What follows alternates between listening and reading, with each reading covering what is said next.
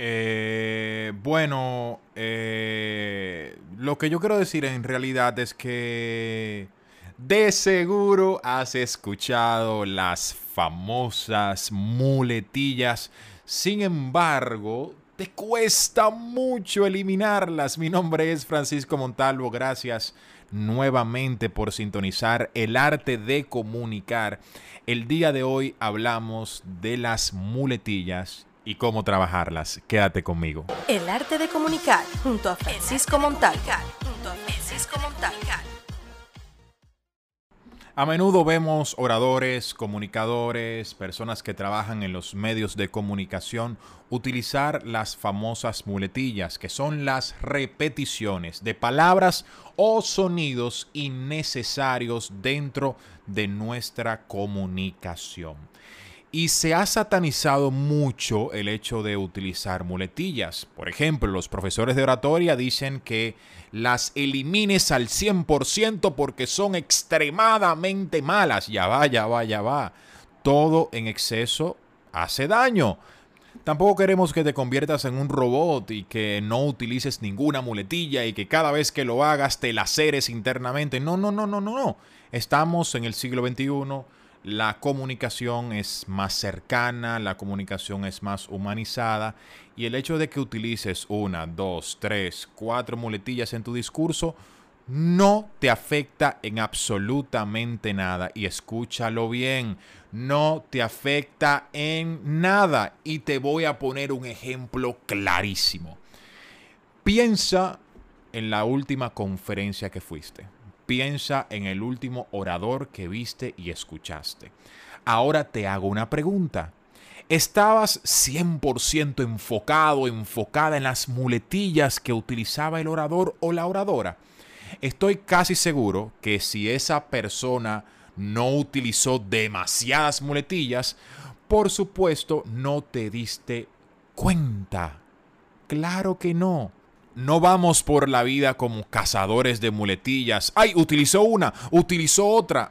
Para nada, no hay que ser tan drásticos.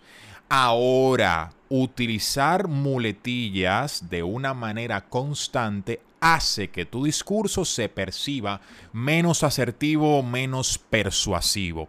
¿Por qué pasa esto? Porque el uso frecuente de muletillas provocan cortes y falta de fluidez en el discurso, lo que juega un papel primordial a nivel inconsciente y por supuesto conscientemente.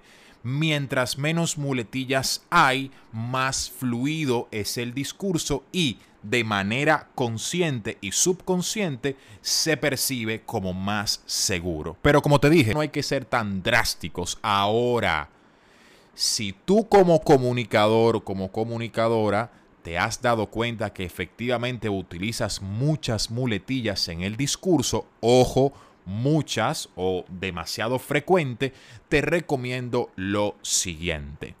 Vas a cambiar la muletilla por un silencio, lo que te va a permitir pensar en lo próximo que vas a decir con más claridad, con más tranquilidad. Ejemplo, en vez de decir, hola, mi nombre es Francisco Montalvo y hoy te voy a hablar sobre, eh, sobre un tema muy importante que es la, la, la oratoria. En vez de decir eso, vas a cambiarlo por, hola, mi nombre es Francisco Montalvo y hoy tengo un tema espectacular para ti la oratoria. Fíjate que se escucha mucho mejor, se escucha más persuasivo y eso logra generar mayor credibilidad. Entonces, recapitulando, si utilizo muchas muletillas, si las utilizo frecuentemente, me puede afectar directamente en la credibilidad y en la persuasión de mi discurso. Ahora, si utilizo unas cuantas, 3, 4, 5, 6, 7, en un discurso de 25 minutos o 30 minutos, no pasa absolutamente nada. Si utilizas muchas muletillas, cámbialas por silencios. ¿Cómo te recomiendo que lo hagas? Pon un teléfono a grabarte, realiza un discurso totalmente improvisado, luego vas a escuchar ese discurso y cada vez que notes muletillas, vas a grabar nuevamente intentando no hacerlas. Y cada grabación tiene que ser mejor. Eso te va a ayudar muchísimo a trabajar con las muletillas. Pero vuelvo y te repito, no te las eres. He visto muchos estudiantes en mis cursos que les explicamos cómo trabajar las muletillas y cuando les toca pararse adelante, cada vez que utilizan una es como si fuera un pecado capital y no queremos eso. Recuerda, utilizar unas cuantas muletillas no hace absolutamente nada. Ahora, cuando las muletillas son recurrentes, afectan la credibilidad y la persuasión de tu discurso. Espero haberte ayudado. Recuerda que estoy 100% a tu orden a través de mi Instagram, arroba Francisco Montalvo R.